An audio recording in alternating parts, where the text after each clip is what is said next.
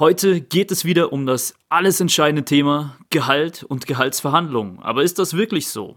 Sie kennen die letzte Folge, in der ich über die Verhandlungsstrategie des Timings sprach und ausgeführt habe, dass viele Topmanager keinen monetären Zugewinn durch einen Jobwechsel anstreben, sondern eher die Befürchtung haben, sich durch ein zu hohes Gehaltsniveau für den nächsten interessanten Job zu disqualifizieren, da man ihnen dort nicht glaubt, sie würden zum Beispiel 20% langfristig weniger verdienen wollen.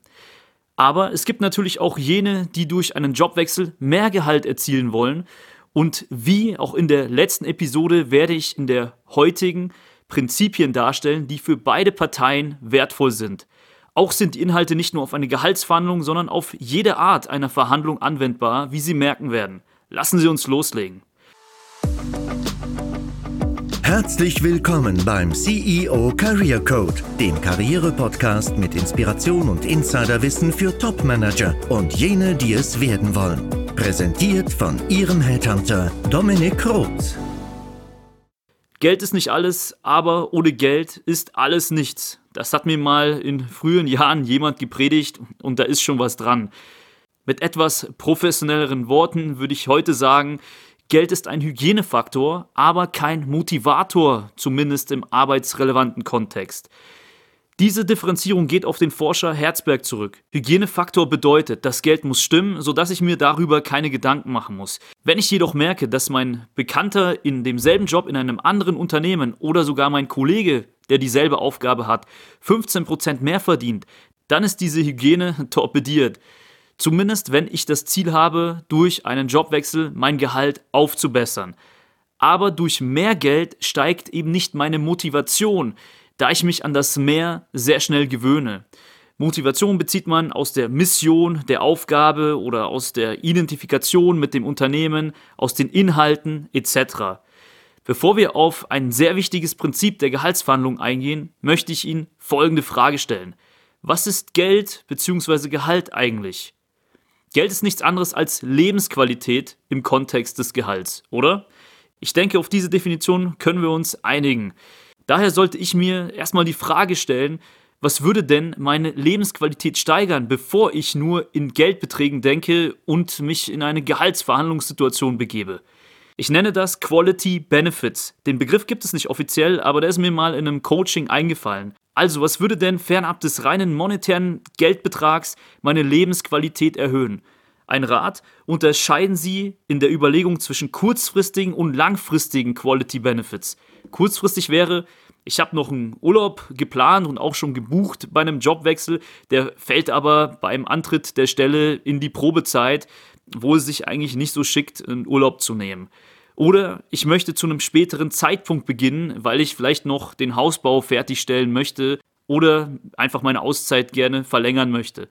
Oder ich bräuchte Unterstützung beim Thema Umzug. Also es ist eine einmalige, kurzfristige Aktion. Und was mir da noch einfällt, wenn wir Führungskräfte nach München rekrutieren für unsere Kunden, dann ist der Wohnungsmarkt schon ein heikles Schmerzthema. Meine Kunden haben daher Wohnungen in Besitz nur, um ihren Mitarbeitern diese bereitzustellen oder sie sind einfach in Business Apartments investiert, beziehungsweise sie kooperieren mit Business Apartments, um kurzfristig den Umzug nach München zu ermöglichen. Zumindest so lange, bis der Mitarbeiter für sich selbst eine Wohnung nach aufwendigen Suchen im Münchner Wohnungsmarkt gefunden hat. Langfristige Quality Benefits sind Vereinbarungen, die nicht nur einmalig anfallen, wie zum Beispiel eine Homeoffice-Regelung. Wenn es mir wichtig ist, im Homeoffice zu sein und eigentlich nur ein Tag freitags üblich ist, dann kann ich mir den zweiten Tag auch noch raushandeln. Zum Beispiel bei einer längeren Distanz zum Arbeitsplatz. Ich hatte mal einen Berater, also einen Kollegen in meinem Team, der war über 50 und ganz erfolgreich und viele Konkurrenten von uns wollten den Berater für sich gewinnen, da der schon ganz umsatzträchtig unterwegs war, hatten sich aber sehr unflexibel gezeigt. Denn dieser Berater wollte von seiner Finca auf Mallorca ausarbeiten. Und das war für uns kein großes Problem, das auch langfristig zu bewerkstelligen.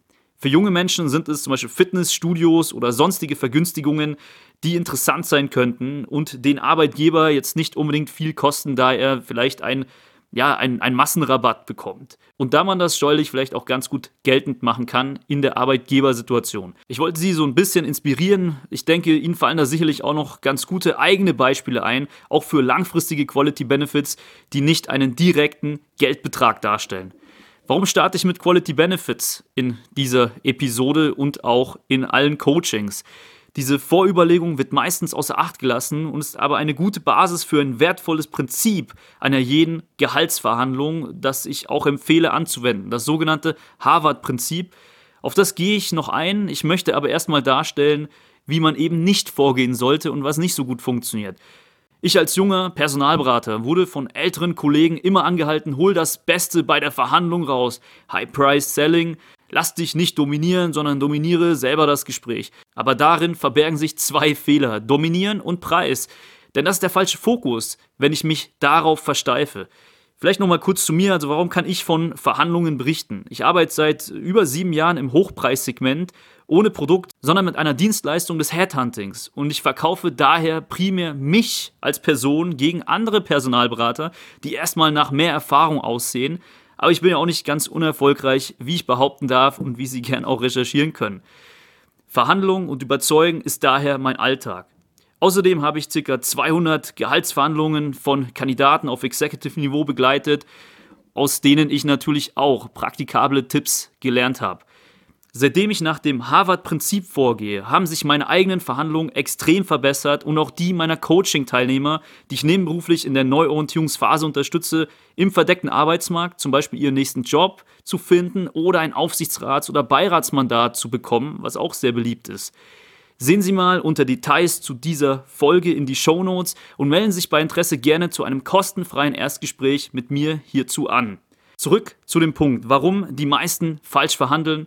An einem Beispiel, das ich, glaube ich, von Jack Nasher gehört habe, der übrigens auch hier auf dem Podcast stattfindet in Form eines Interviews. Und das nenne ich mal das Orangenbeispiel. Denn zwei Kinder streiten sich um eine Orange.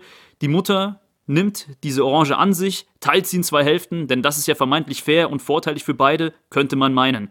Aber die eine Tochter wollte aus dem Fruchtsaft eine Limonade pressen und die andere brauchte die Schale für einen Orangenkuchen.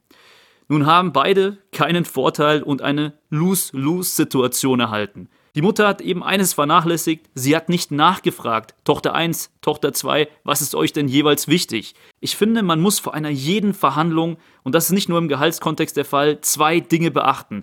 Erstens sich selbst über seine kurzfristigen und langfristigen Quality Benefits bewusst sein und den Preis, also das Gehalt, erstmal ausklammern. Und als zweiten Punkt Fragen stellen, sodass ihr gegenüber sich über seine wahren Motive bewusst wird und dass sie diese in Erfahrung bringen können. Das gelingt am besten durch W-Fragen, einfach offene Fragen, bei denen ich sehr, sehr viel in Erfahrung bringen kann.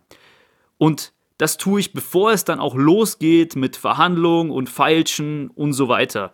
Denn in einer guten Verhandlung ist es anders als auf dem Jahrmarkt, denn da findet Feilschen ganz am Ende der Verhandlung statt und sollte auch ganz schnell gehen, wenn es um das Thema Preis bzw. Gehalt geht. Was besagt also das Harvard-Prinzip? Es ruft dazu auf, weniger über Positionen und mehr über Optionen zu sprechen. Für die meisten ist der Preis oder das Gehalt eine festgefahrene Position, aber eigentlich ist Geld in Form von Preis oder Gehalt nur eine Option. Statt in einer Verhandlung versteift auf einen Preis zu sein, sollte ich erstmal meine Perspektive öffnen und nach folgendem Prinzip verfahren. Was kann ich dir geben, lieber Verhandlungspartner, was dir viel wert ist, aber mich wenig kostet und andersrum. Was kannst du mir geben, was mir viel wert ist, für dich aber einen geringen Aufwand und Kosten darstellt? So erweitere ich den Kuchen an Optionen, bevor ich mich sofort auf das Thema Geld stürze. Denn im Business-Kontext ist es meistens nicht wirklich der Preis, der eine Kooperation scheitern lässt, wenn wir mal ehrlich sind und wenn Sie das mal ganz kurz durchdenken. Es ist oftmals ein guter Vorwand und eine leichte Begründung, wenn man jemanden ablehnt, aber ihm nicht die Wahrheit sagen möchte, dass man ihm zum Beispiel nicht vertraut. Wenn ich Headhunting-Aufträge verhandle, dann höre ich sehr oft, Herr Roth, Sie ähm, sind so teuer und auch der teuerste im Vergleich zu anderen. Wenn ich aber erst in Erfahrung bringe, was diesem potenziellen Kunden denn wichtig ist, und zwar oftmals ist es eine Einstellung Sicherheit, also eine Validität, dass dieser Kandidat auch langfristig passt, dann bedarf es der Methodik der Management-Diagnostik im Rekrutierungsprozess. Und auf diese wollen die Kunden sehr selten verzichten, denn es erhöht, wie gesagt, die Erfolgswahrscheinlichkeit der Einstellung und der gesamten Investition. Diese ist aber bei uns im Preis und im Rekrutierungsprozess mit dabei. Und oftmals ist es auch nicht so, dass ich dann irgendwie 10.000, 15.000 Euro teurer bin als die Konkurrenz. Manchmal ist es auch nur ein Vorwand, denn ich weiß manchmal auch, wer gerade mitpitcht um den Auftrag, wie wir das nennen. Und äh, das sagen natürlich legitimerweise dann die potenziellen Kunden zu jedem. Also es gibt diese große Diskrepanz gar nicht zwischen diesem Executive Search Anbieter und dem anderen. Aber das ist ein anderes Thema. Das heißt, gehen wir mal davon aus, es handelt sich um einen marginalen Unterschied. Und wenn jetzt der potenzielle Neukunde woanders die Rekrutierung einkauft, das sage ich auch, Sie können gerne über den Konkurrenten XY gehen, aber dann wollen Sie auch ein Executive Assessment pro Kandidat haben und da wäre dann der Einzelpreis der Dienstleistung 5.000 bis 7.000 Euro oder vielleicht sogar mehr. Und das eben pro Kopf. Und da sehen Sie, dass man nicht Äpfel mit Birnen vergleichen darf, denn das bietet der andere Marktteilnehmer nicht an in seinem Servicepaket. Ich kann auch immer überlegen, was ist denn eine gute Draufgabe, um die Verhandlungsmasse gemäß des Harvard-Prinzips zu maximieren. Also ich könnte zum Beispiel auch eine Anzeigenschulung für die Mitarbeiter einen Tag anbieten. Das ist für mich dann sehr wenig Aufwand und bekomme dann dadurch natürlich eher den Auftrag von 60.000 Euro und der Kunde spart sich vielleicht 2.000, 3.000 Euro durch eine Schulung von anderen Anbietern. Und das wäre doch für beide Parteien ein guter Deal, oder? Oder wenn jemand auf einen Preisnachlass wirklich beharrt, dann sage ich, okay, es kostet mich zwei Tage gute Arbeit, wirklich gute Gesellschafter, Aufsichtsräte, High-End-Entscheider kennenzulernen. Und Sie kennen sehr viele in Ihrem Netzwerk. Stellen Sie mich doch bei zweien vor und dann bekommen Sie 2000 oder 1000 Euro Preisnachlass. Das ist Ihnen das sicherlich wert, weil Sie kostet es genau genommen zwei oder drei Anrufe. Und das ist eben das Thema, ich muss die Verhandlungsmasse maximieren und dann sehe ich, was ist mir viel wert, kostet mich aber wenig und kann ich geben und andersrum. Was könnte das denn im Fall des Einstiegsgehalts sein? Ganz einfach, wie viel ist Ihnen denn das Homeoffice wert? Würden Sie dem Unternehmen gehaltlich entgegenkommen, wenn Sie nicht 45 Minuten oder noch länger täglich im Stau stehen müssen und mehr Zeit mit Ihren Kindern und Ihrer Familie verbringen können? Und was kostet es das Unternehmen, Ihnen diesen Benefit zu ermöglichen? In dem Fall sogar keinen Cent. Also es ist eine wahre Win-Win-Situation und darauf möchte ich immer hinaus. Und so können Sie auch als Geschäftsführer agieren, also diese Quality Benefits nutzen, um sich nicht durch ein zu hohes Gehalt rauszukicken und das zu verargumentieren. Also Sie erklären Ihre Quality Benefits und erweitern so den Kuchen an Optionen. Und so können Sie auch darstellen, das ist für mich Lebensqualität. Ich habe mein Haus schon abbezahlt. Ich möchte einfach nicht mehr so viel reisen. Ihr Unternehmen ist bei mir sehr nahe und das ist mir eben 10, 20.000 Euro wert. Und das ist eben eine Erklärung, die auch auf Anerkennung und Akzeptanz stoßen würde. Es gibt ja auch grundsätzlich sehr viele Angebote von Arbeitgebern, wie zum Beispiel Versicherungen oder andere steuerliche Vorteile, die ein Arbeitgeber geltend machen und dadurch wesentlich günstiger anbieten kann, als die von einer einzelnen Person abgerufen werden könnte, was auch Teil einer Verhandlungsmasse sein kann. Und Beispiele dafür kennen Sie selbst zuhauf. Das würde jetzt hier wahrscheinlich zu weit führen. Also, erst wenn man alle gegenseitigen Benefits ausgetauscht hat, wirklich einen Kuchen an Optionen hat, dann kann man sich an die letzte Option heranwagen und über den Preis bzw. das Gehalt feilschen. Aber nicht vorher. Und das ist auch etwas, was eine gute Verhandlung, zumindest meines Erachtens, ausmacht. Denn der Preis ist jetzt eben keine Position mehr, sondern eine von vielen Optionen. Was ist dem Gegenüber wichtig? Was kann ich ihm geben, weil es mich wenig kostet und andersrum. Was aber nicht legitim ist, das möchte ich gerne an einem Beispiel aus meinem Alltag auch darstellen, dass ich nur als schwachen Versuch von potenziellen Neukunden werte, die mir gegenüber in einer Verhandlung zum Beispiel behaupten, wir haben noch so viele Aufträge für Sie, Herr Roth, wenn Sie jetzt einen sehr günstigen Preis und sehr viel günstiger als Ihre Konkurrenz anbieten, dann sind Sie für uns ein langfristiger Partner. Und das ist einfach eine Karotte. Denn ein Benefit muss sich nämlich sofort realisieren lassen und nicht in Form einer Möglichkeit darstellen. Und außerdem kann ich Ihnen sagen, wenn Sie einmal niedrigpreisig sind, dann haben Sie keine Rechtfertigung, irgendwann mal zu erhöhen, denn aus diesem Sumpf kommt man nie wieder raus und man wird auch zunehmend unprofitabel, aber das ist eben ein anderes Thema. Ich fasse nochmal das Vorgehen für eine Verhandlung und insbesondere für eine Gehaltsverhandlung aus dieser Episode für Sie zusammen. Erstens werden Sie sich über Ihre wahren Benefits, was ist für Sie viel wert, vor einer Verhandlung bewusst und im Gehaltskontext nenne ich das Quality Benefits. Zweitens stellen Sie in einer Verhandlung viele W-Fragen, offene Fragen, bei denen der Gegenüber eben ins Reden kommt, um seine Benefits in Erfahrung zu bringen. Drittens gehen Sie nach dem Prinzip vor, der Preis oder das Gehalt ist nur eine von vielen Optionen, aber ist keine festgefahrene Position. Also, was kann ich dir geben, was dir viel wert ist, aber mich wenig kostet und andersrum. Und nur so schaffen Sie eine wahre Win-Win-Situation. Und viertens, das Falschen geschieht erst am Ende, wenn sozusagen nur noch das Geld als eine Option von vielen übrig bleibt. Und wie man gut feilscht, da gibt es natürlich auch etliche Tipps. Gerne bin ich bereit, noch weitere Tipps in diesem Podcast zu dem Thema Gehaltsverhandlungen und Verhandlungen im Allgemeinen preiszugeben. Und die sind alle wissenschaftlich fundiert und auch in der Praxis bewährt. Das Einzige, was Sie mir hierfür geben müssen, ist Ihr Abo. Ist das nicht ein guter Deal? Kostet Sie nämlich nichts. Ich freue mich darauf, Sie weiterhin begleiten zu dürfen. Ihr Dominik Roth.